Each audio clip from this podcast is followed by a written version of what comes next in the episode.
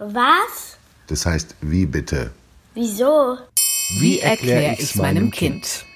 Wie sich wieder gut machen lässt, was Trump schlechter gemacht hat. Von Andreas Ross. In Amerika wagen sich jetzt alle paar Tage Politiker der Demokratischen Partei aus der Deckung.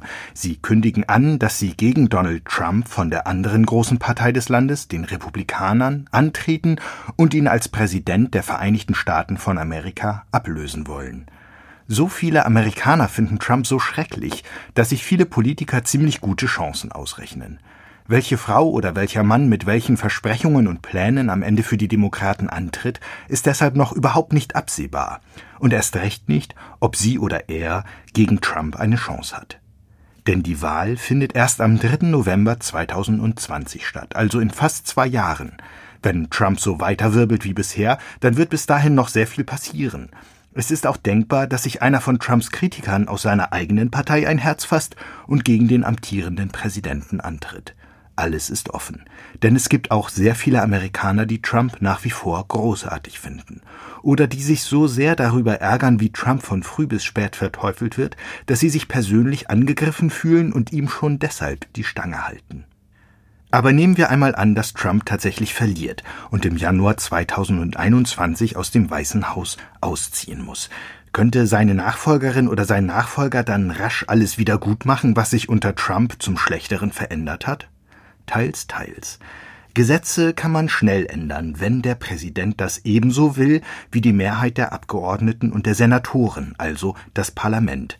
Zum Beispiel könnten die Politiker Trumps große Steuerreform zurücknehmen und beschließen, dass Reiche wieder mehr Geld an den Staat abgeben müssen.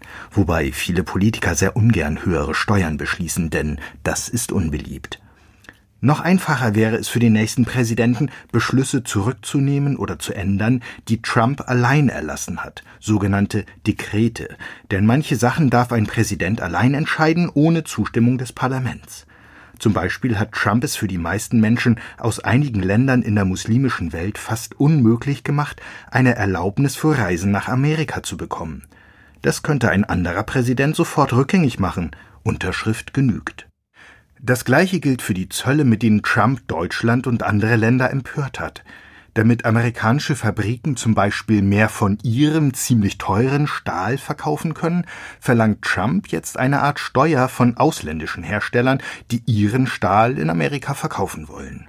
Um das tun zu können, hat Trump behauptet, dass der Import von Stahl selbst von verbündeten Ländern in Europa Amerikas Sicherheit bedrohe. Wenn Trumps Nachfolger das nicht so sieht, entfallen die Zölle wieder. Auch eine andere Entscheidung, die in Europa viele entsetzt hat, könnte das Weiße Haus zügig zurückdrehen. Amerika könnte sich wieder dem Pariser Abkommen unterwerfen, also die Vereinbarungen aller Staaten zur Bekämpfung des Klimawandels befolgen.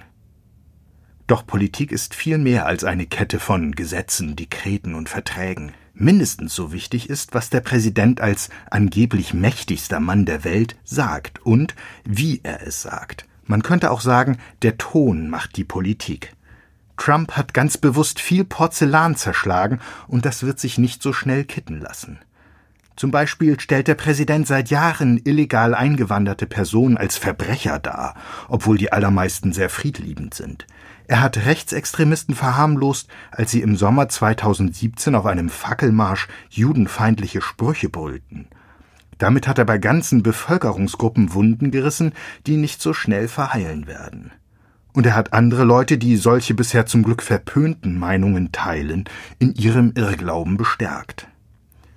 Außerdem stellt Trump andere Länder, mit denen Amerika seit langem partnerschaftlich zusammenarbeitet, oft als eine Art falsche Freunde dar, die Amerika von früh bis spät über den Tisch zögen.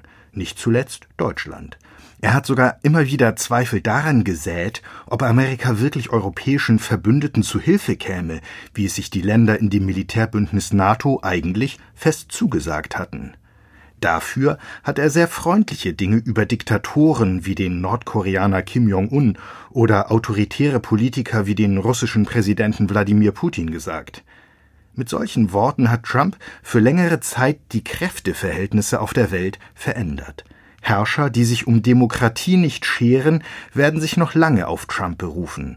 und sich bestimmt nicht so bald von Amerika Lektionen in Sachen Demokratie gefallen lassen. Wenn sich Amerikaner zum Beispiel eine neue Arbeit suchen müssen oder vielleicht von ihrem Ehepartner verlassen wurden, dann sagen sie gern optimistisch, ich erfinde mich neu. Das kann auch in der Politik funktionieren. Als vor zehn Jahren zum Beispiel Barack Obama ins Weiße Haus zog, hellte sich schlagartig in vielen Ländern das Bild auf, dass sich die Leute von Amerika machten. Doch die Gefahr ist groß, dass künftig auch Politiker, die ganz andere Meinungen vertreten, so dreist lügen oder ihre politischen Gegner auf Twitter attackieren, wie Trump es vorgemacht hat. Denn Trump hat bewiesen, dass das politisch funktioniert. Er hat die Wahl auf diese Weise gewonnen. Das Vertrauen, das Trump im eigenen Land und auf der ganzen Welt erschüttert hat, kehrt nicht von heute auf morgen zurück, selbst wenn der nächste Präsident ganz anders redet.